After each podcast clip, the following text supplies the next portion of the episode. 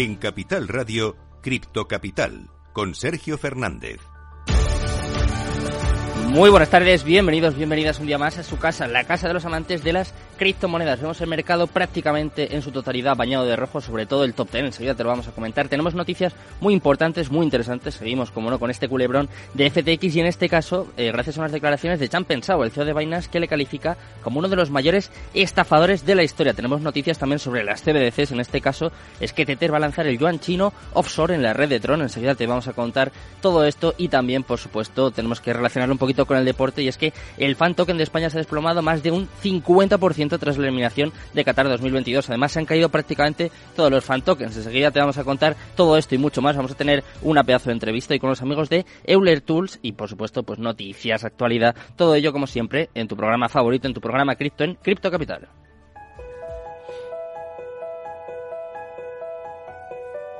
Minuto y resultado, top 10.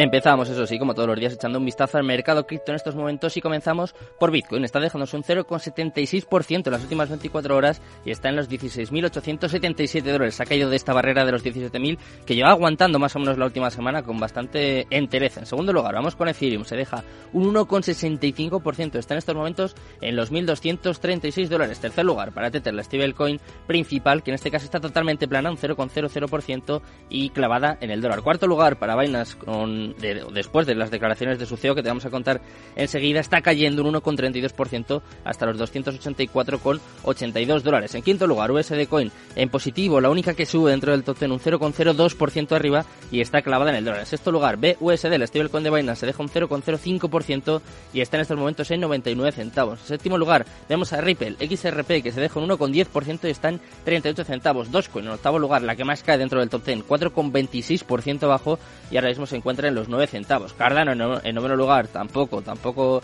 viene pintando bien hoy, está dejándose un 1,44% hasta los 31 centavos y cerrando el top 10. Un día más vemos a Polygon Matic se deja un 2,16%, también en negativo, también cayendo en este caso hasta los 88 centavos. Así está el mercado en estos momentos. Vamos a contarte las noticias más importantes, más interesantes de las últimas horas. Vamos con las cripto noticias. Cripto Noticias. Empezamos un día más a repasar toda la actualidad del mundo cripto y lo vamos a hacer hablando de Chan Pensao, es el CEO de Binance que ha calificado a Sam Bankman-Fried como uno de los mayores estafadores de la historia. Tras todo lo ocurrido con FTX y su grupo de empresas afiliadas, finalmente SBF salió a la luz y compartió sus primeras declaraciones en las que ofreció su perspectiva sobre todo lo ocurrido. Si bien esto generó reacciones diversas entre quienes siguen de cerca los acontecimientos, el CEO de Binance, Chan Pensao, manifestó públicamente su rechazo con lo expuesto por el fundador del Exchange Internacional y le calificó como uno de los mayores estafadores de la historia esta oportunidad CZ compartió sus apreciaciones en un hilo de comentarios publicados a través de su cuenta de Twitter en la que de alguna forma desmitificaba algunas cosas que ha venido escuchando desde que estallaron todos los, acontecimientos ocurridos con la exchange FTX. Si bien CZ hizo especial énfasis en que él y Binance no son los salvadores de la industria cripto, pero tampoco son los destructores de FTX. Los comentarios más fuertes los hizo en contra del mismo SBF, al cual criticó por asumir una postura en la que se vendía como un héroe, que al final terminó cometiendo errores que llevaron al colapso de sus compañías. Vamos en este caso al arte de las CBDCs y es que, como te decía antes, Tether ha lanzado el yuan chino offshore en la red de Tron. En el lanzamiento, Bitfinex va a ser el primer intercambio que va a permitir a sus usuarios depositar y retirar este token utilizando la capa de transporte de la cadena de bloques de Tron desde la plataforma. Creada en 2019, el yuan digital está vinculado al yuan chino extraterritorial, inicialmente disponible solo en la cadena de bloques de Ethereum como un token RC20. Su lanzamiento en Tron la va a convertir en la segunda cadena de bloques en la que se pueda obtener, intercambiar y conservar. De hecho, esta moneda es una de las cuatro estables que admite Tether, incluidas las monedas estables vinculadas al dólar estadounidense, al euro y también al peso mexicano. Vamos en este caso con un exclusivo, una noticia que hemos conocido hace, nada, hace apenas unas horas, y es que el CEO de CoinGate ha dicho que la frecuencia de pago con criptos no se conmueve, no se mueve, no baja, a pesar del invierno criptográfico. En una entrevista exclusiva con Phil Ball, eh, Justas Paulius, el CEO de la firma de procesadores de pagos criptográficos, compartió cómo el espacio de pagos de activos digitales ha reaccionado a la recesión prevaleciente del mercado. Paulius también destacó el nuevo papel de las monedas estables a medida que las criptomonedas, como por ejemplo Bitcoin, continúan cayendo. Al mismo tiempo, el Ejecutivo señaló algunos de los factores clave que pueden fomentar la opción de las criptomonedas al profundizar en el importante papel que pueden desempeñar las empresas para impulsar la adopción general de criptomonedas entre las masas. Además, Paulus destacó la importancia de apostar por la tecnología del sector cripto en lugar de centrarse en los precios de algunos activos digitales específicos. Y hablando de algunos activos digitales en concreto, vamos a hablarte en este caso de los fan token y más en concreto todavía vamos a hablarte del fan token de España que ha caído más de un 50% tras la eliminación de Qatar 2022. Como sabéis, la selección de fútbol de España fue eliminada ayer en la Copa Mundial Qatar 2022 tras caer frente a Marruecos. En este caso, tras el resultado, el fan token se ha desplomado más del 50%. La selección ibérica, que fue campeona del mundo en 2010, fue eliminada en este caso en los octavos de final de la Copa Mundial de la FIFA Qatar 2022 tras un partido disputado frente a Marruecos, el cual finalmente se decidió lastimosamente los penaltis. De esta forma, la selección de fútbol ha sido eliminada en tres de sus últimos cuatro encuentros disputados en la fase de octavos de final de la Copa Mundial de Fútbol de la FIFA. Y como te decía antes, no solo ha quedado el fan token de España, sino de los principales, de Argentina, de Países Bajos, prácticamente todos están cayendo y por supuesto nosotros pues vamos a seguir contándote todo esto y mucho más aquí en Cristo Capital, pero atento, eh, que ahora viene la entrevista del día.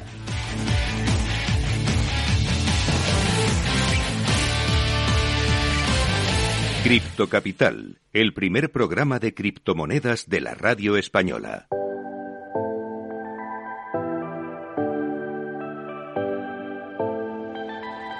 La entrevista del día. Pues ya estamos por aquí, llega el momento de conocer los mejores proyectos, los mejores invitados. Y hoy tenemos con nosotros a Jorge de los Santos, es el CEO de Euler Tools, que viene a contarnos absolutamente todo de su proyecto, que estamos, estamos deseosos, estamos expectantes. Jorge, ¿qué tal?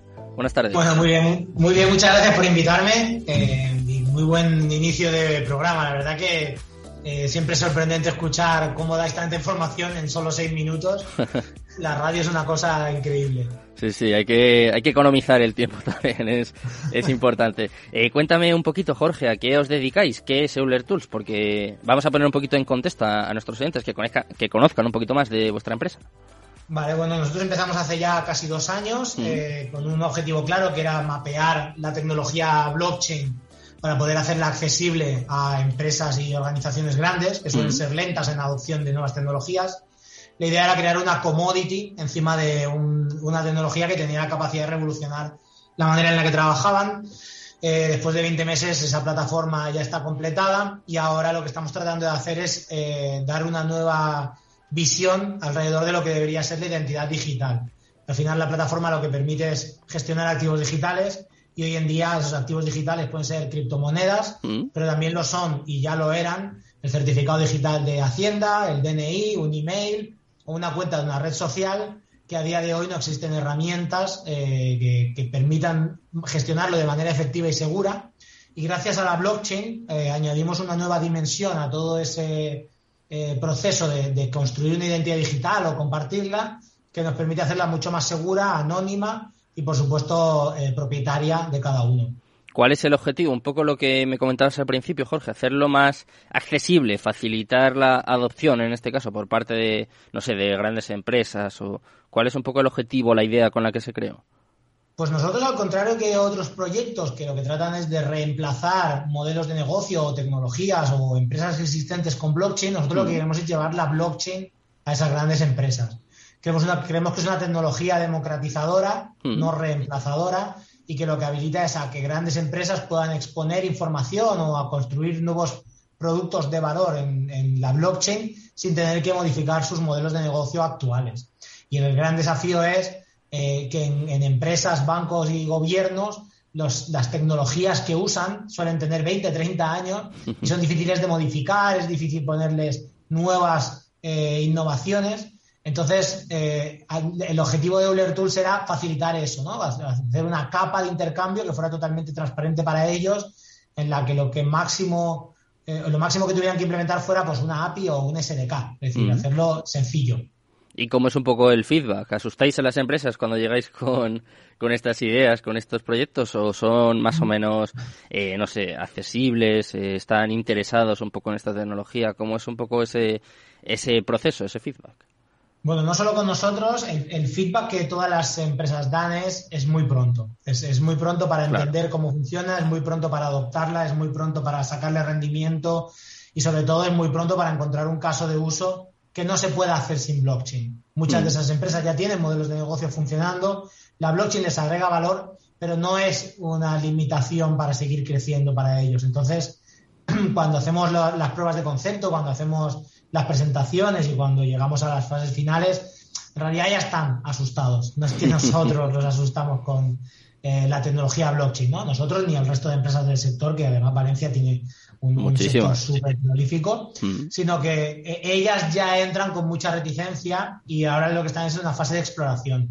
Entonces, cuando todo el mundo en cripto dice eh, hemos llegado pronto, bueno, hemos llegado pronto también en tecnología. nos faltan 5 a 10 años para que esto madure y realmente adopten masivamente la blockchain. Estoy de acuerdo contigo. Yo también pienso que, que, todavía es pronto, pero sí que es verdad que es el momento de hacer lo que estáis haciendo vosotros, ¿no? De construir, de formar, de informar y de poco a poco ir dando pasitos en esta adopción que no creo que vaya a ser masiva, pero sí que tiene que seguir creciendo poco a poco.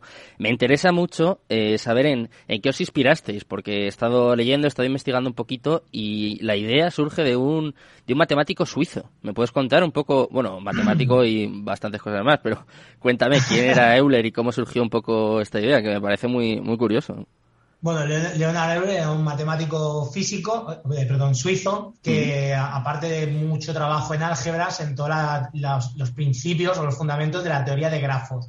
Eh, los grafos básicamente son, por, simplificarlo y decirlo en palabras así de niño de cuatro años, es conectar puntos eh, y establecer relaciones entre ellos. Es, pues de una ciudad a otra hay una carretera, y eso lo puedes convertir a un grafo en Internet dos ordenadores que se conectan entre sí eh, utilizando un grafo para balancear las cargas y la comunicación. Entonces, cuando yo empecé a explorar la blockchain hace dos años, mm. todo el mundo hablaba de una cadena de bloques, una cadena de bloques.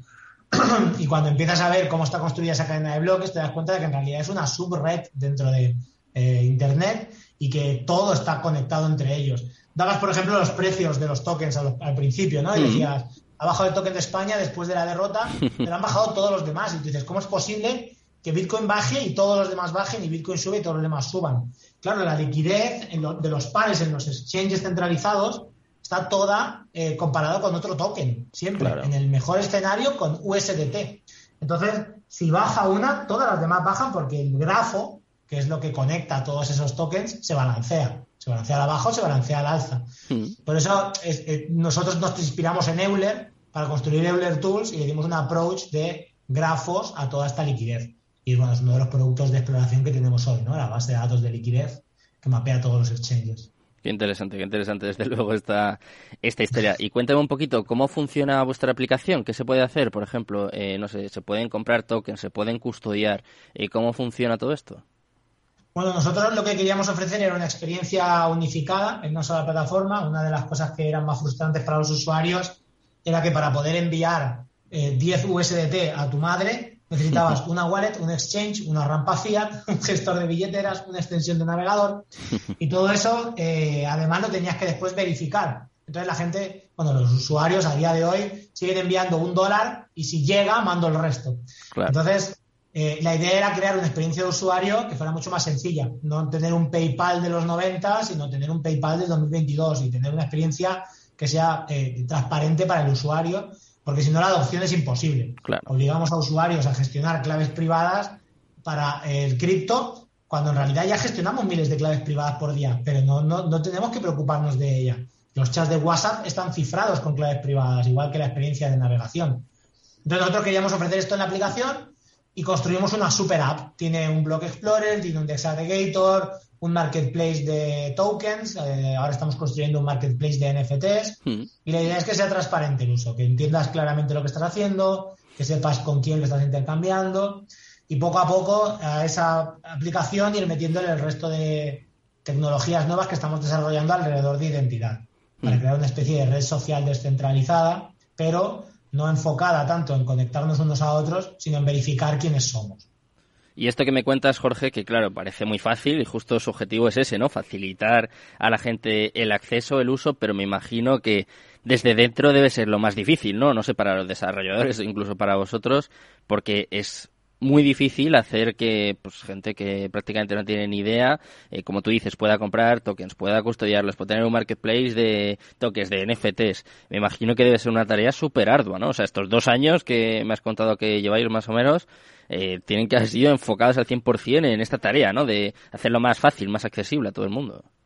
Sí, la experiencia de usuario es algo que en cripto, a pesar de ser un mundo súper abierto, no se tiene en cuenta al propio usuario. Nadie le pregunta a la gente si quiere gestionar sus claves con una extensión de navegador. Hmm. Todos damos por hecho que es la manera adecuada. Entonces tratamos de traerlos a este área de expertise y de conocimiento que no tienen por qué tener. Y eso eh, nosotros hemos hecho un enfoque de, de desarrollo de producto tradicional gracias a la ayuda de Paco Crespo, que es un director de producto legendario en España, hmm. nos hemos centrado muchísimo en el usuario. Tenemos eh, product designers y product owners que nos han ayudado a entender las necesidades. Y de hecho, la versión 2 de la aplicación elimina muchísimo del overhead de operar con criptoactivos que existe. No tenemos eh, limitación de redes o podemos eh, operar billeteras sin necesitar una extensión de navegador, solo utilizando el teléfono o un email y un password. Mm. La idea es simplificar esto al máximo para que operar cripto sea un proceso transparente, de la misma manera que operas con tu banco o con Stripe. Y en cuanto a la seguridad, ¿es exactamente igual? ¿O, hacerlo más fácil dificulta que sea más, más seguro?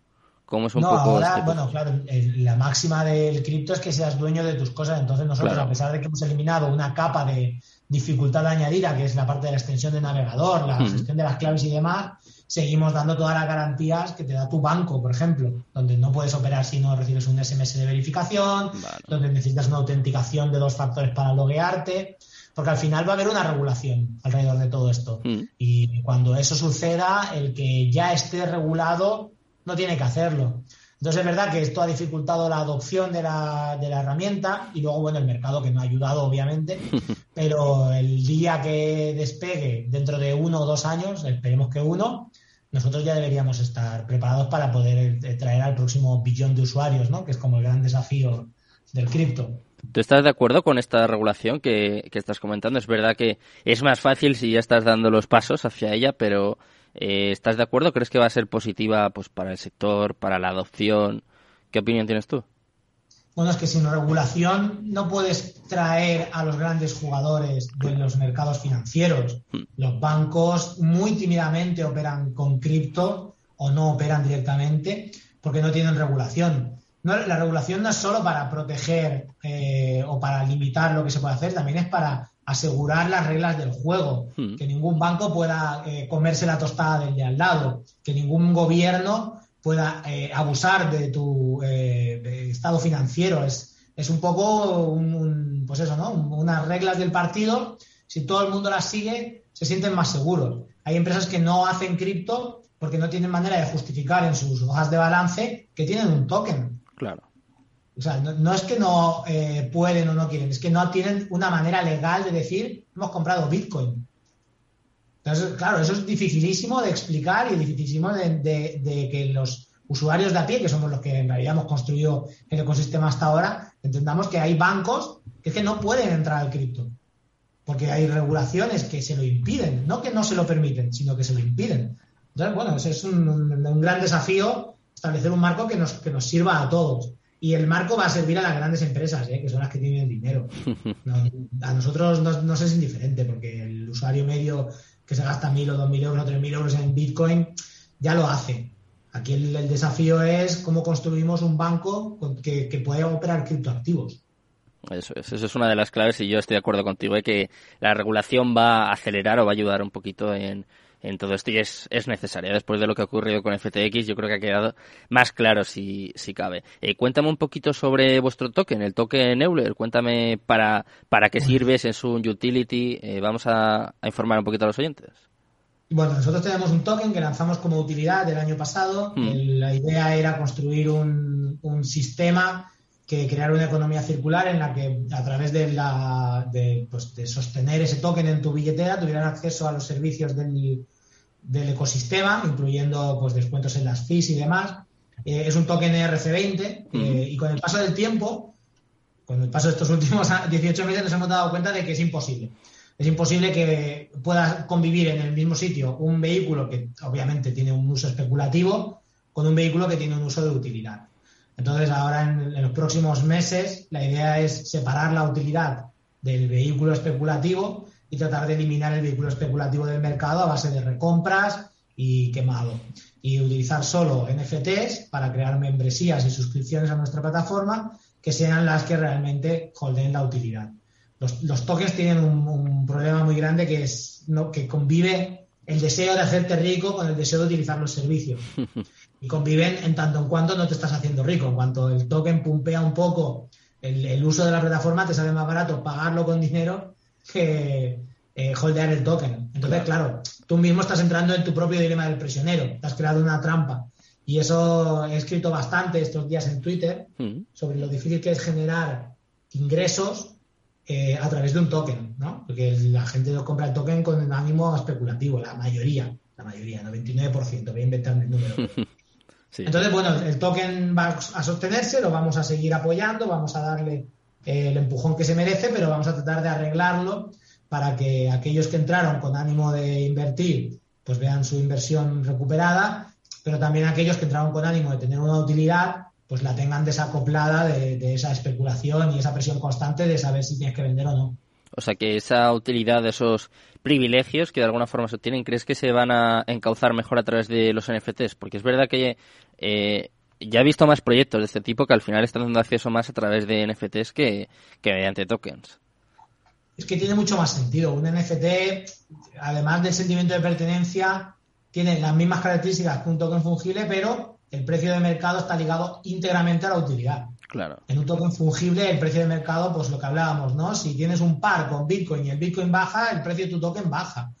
Por ejemplo, nuestro, no debería hablar de precios de token porque voy a la cárcel, ¿no? Creo que no se puede, pero sí, se puede, sí, no te pero nuestro, token, por ejemplo, estaba emparejado con BNB hmm. en la Binance Smart Chain. Claro, desde noviembre el BNB ha bajado un 80%.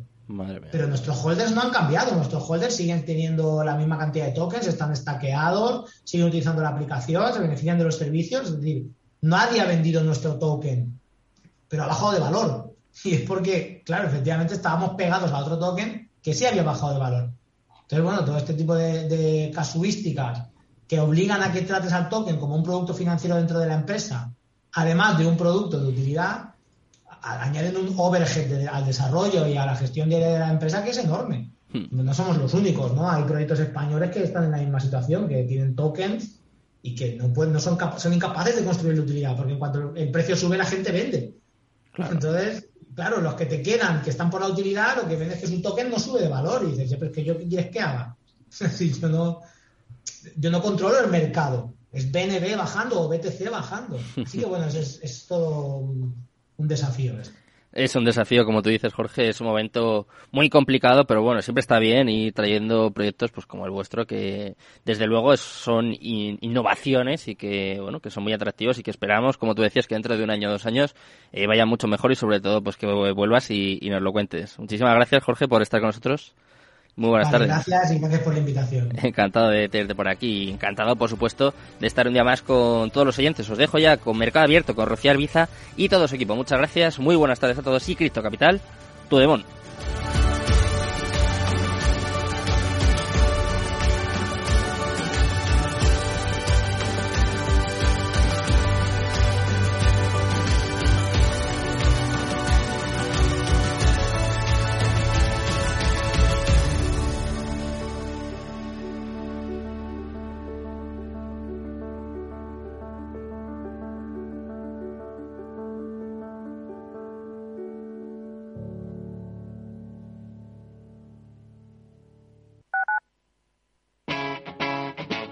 Capital Radio. ¿Eres emprendedor? Encuentra asesoramiento y formación gratuita en materia empresarial, digital y sostenibilidad gracias al proyecto Más Emprendimiento. Infórmate en másemprendimiento.es. Proyecto promovido por la Comunidad de Madrid en colaboración con ATA y CAG. Financiado por la Unión Europea Next Generation EU. Plan de recuperación, transformación y resiliencia. Todos los lunes de 11 a 12 de la mañana en Capital Radio tienes una cita con Rock and Talent. Un programa diferente que combina el talento con las canciones de rock más inspiradoras. De la mano de Paloma Orozco conocerás gente emprendedora, las startups más novedosas y las ideas más originales del mundo de la gestión. Rock and Talent. Los lunes nunca fueron tan sorprendentes.